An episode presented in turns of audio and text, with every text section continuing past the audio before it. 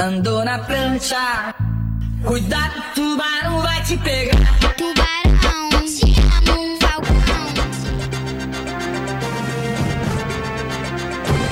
Interrompemos a nossa programação musical para informar uma tragédia que está prestes a acontecer no estado do Rio de Janeiro. Um tsunami enorme está avançando rapidamente e deve tomar todo o estado com uma só onda. Por isso, nós vamos direto para o centro da cidade do Rio, onde está o nosso repórter Marcos Santos. Como está a situação aí, Marcão?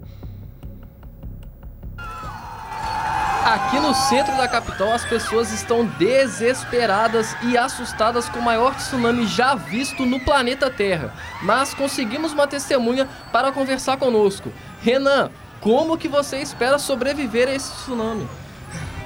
Eu não sei mais o que fazer. Os bombeiros mandaram a gente ir para os prédios mais altos da cidade pra gente ver se fica o mais longe possível do nível do mar. Mas eu não encontro minha família, não encontro ninguém. Fora isso, eu acho que eu tenho que rezar bastante e correr o mais rápido possível. Então é isso, boa sorte, Renan. E agora nós vamos conversar com o coronel do Corpo de Bombeiros, Luiz Fernando. Coronel, como vocês planejam salvar a cidade desse tsunami? Olha, nesse momento não temos muito o que fazer. As ondas são muito grandes e nossas construções dificilmente aguentarão o impacto.